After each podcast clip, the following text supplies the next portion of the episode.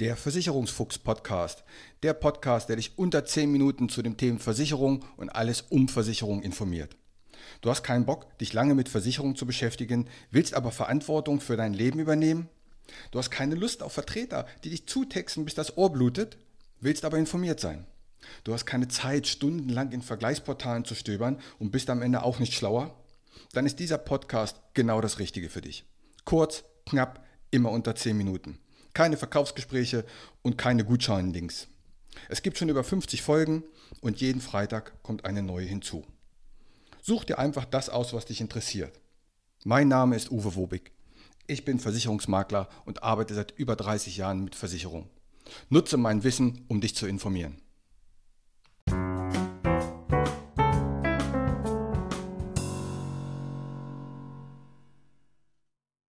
Und in der heutigen Ausgabe des Versicherungsfuchs-Podcastes geht es um die Versicherungs-App.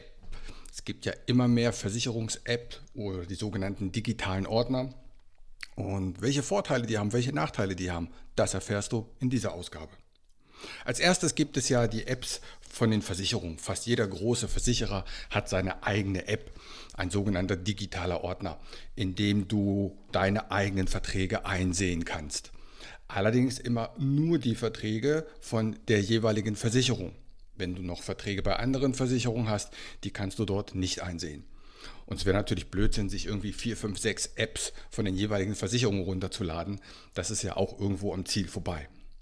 Dann gibt es die freien Apps. Und was gibt es an Namen? Da gibt es For Insurance App, es gibt alles Minds App, Azuro, Clark, GetSafe und so weiter. Gibt unzählige Anbieter mittlerweile. Die sogenannten freien Makler-Apps, da hast du natürlich den Vorteil, fange ich mal mit den Vorteilen an, dass du immer alles beisammen hast und dass du in dieser App eben wirklich alle deine Verträge sehen kannst, sofern du sie hochgeladen hast, ganz egal welche Gesellschaft. Das ist natürlich schon mal ein Vorteil. Du kriegst eine schöne Übersicht, du hast es immer aktuell und digital. Das sind die Vorteile. Und nun zu den Nachteilen. Der Nachteil ist, diese Apps sind natürlich letztendlich Datensammelmaschinen. Das muss dir bewusst sein. Das Ziel ist, sie möchten möglichst viele Daten haben. So bietet zum Beispiel seit kurzem die Sparkassen-App an, dass du auch Konten von anderen Banken mit der App verwalten kannst. Und eins ist auch klar, das machen die nicht, um dir einen Servicegefallen zu tun, sondern das machen die natürlich, die wollen sehen, was hast du noch für andere Konten, was hast du noch für Sparverträge. Die wollen einfach diese Daten haben. Und das machen eben diese freien Daten-Apps oder Versicherungs-Apps eben auch. Der wichtigste Punkt, und das musst du wirklich einmal verstanden haben, und dann kannst du für dich selbst beurteilen, ob das gut oder schlecht ist. Bei diesen freien Makler-Apps, da gibst du fast immer an die App ein Maklermandat. Und was macht die App im Hintergrund? Das ist jetzt wichtig zu wissen.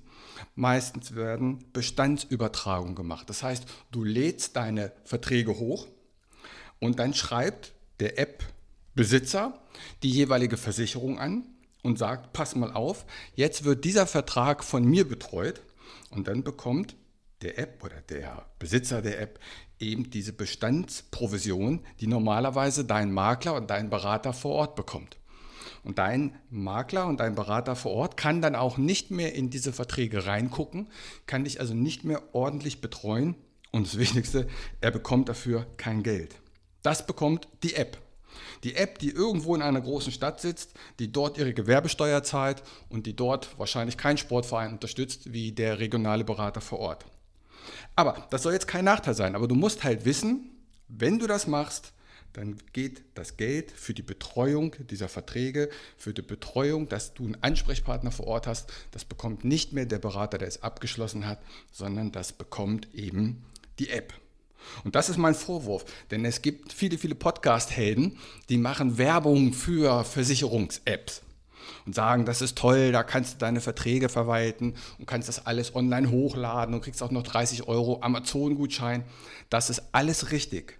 Aber, liebe Kollegen, ihr vergesst ganz klar zu sagen, man muss dem Kunden ganz deutlich sagen, wenn du das machst, dann wandern die Verträge in den Bestand der App. Und der ursprüngliche Vermittler kann diese Verträge nicht mehr betreuen und bekommt dafür kein Geld. Und das kritisiere ich so ein bisschen, weil das wird bei diesen Werbejingles immer nicht gesagt. Ansonsten machen dir die Apps natürlich auch Gegenangebote. Die sagen, Mensch, du hast hier eine Hausrat mit der und der Summe für 150 Euro, das kriegen wir für 90 Euro. Das finde ich aber okay, denn das ist einfach nur Wettbewerb und der Wettbewerb ist gut für den Kunden. Du musst das Angebot ja nicht annehmen. Einige Makler haben jetzt ihre eigene Apps und das ist natürlich das perfekte schlechthin, denn der betreut sowieso schon alle deine Verträge. Und wenn der dir jetzt noch eine App anbietet und das auch noch kostenlos, dann hast du natürlich den perfekten Service. Du hast die Vorteile der App ohne die Nachteile der Bestandsübertragung zu haben. Das ist natürlich der goldene Weg. Auch ich habe so eine App für meine Kunden kostenlos, in denen die all ihre Verträge einsehen. Das muss ich an dieser Stelle natürlich auch mal sagen. Also, zusammenfassend, Versicherungs-App sind gut, besser von einem freien Makler, aber du musst dir bewusst sein, wenn du diese App benutzt, gibst du die Verträge, wo immer sie jetzt sind, an die App ab und die bekommt in Zukunft das Geld dafür und die betreut die Verträge. Und wenn du das sagst, das ist in Ordnung, dann ist so eine App für dich perfekt. Wenn du sagst, nein, das möchte ich nicht, ich möchte meinen Berater vor Ort haben als Ansprechpartner, dann nutze diese App besser nicht. In diesem Sinne, wie so vieles, Fluch und Segen. Ich finde, ist eigentlich ganz okay, denn du hast immer deine aktuellen Dinge, musst aber halt wissen, was im Hintergrund passiert. Solltest du Fragen zu diesem Thema haben, kannst du mich gerne kontaktieren, schreib mir eine Mail oder geh auf meine Homepage und nimm Kontakt mit mir auf. In diesem Sinne, eine schöne Woche, mach's gut, ciao.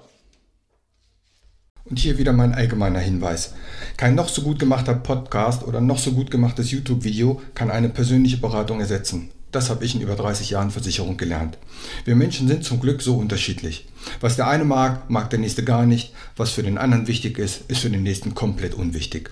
Wenn du weitere Informationen möchtest, geh gerne auf meine Homepage. Die findest du unter wobig.maklerkontakt.de. Dort erhältst du weitere Informationen. Du kannst auch gerne eine persönliche kostenlose Online-Beratung anfragen oder selbst vergleichen oder abschließen. Die Links zu dieser Homepage packe ich in die Shownotes rein. Auch auf Facebook kannst du mir folgen. Auch den Link packe ich in die Shownotes. Bitte bewerte und empfehle diesen Podcast und hör dir gerne die weiteren Folgen an.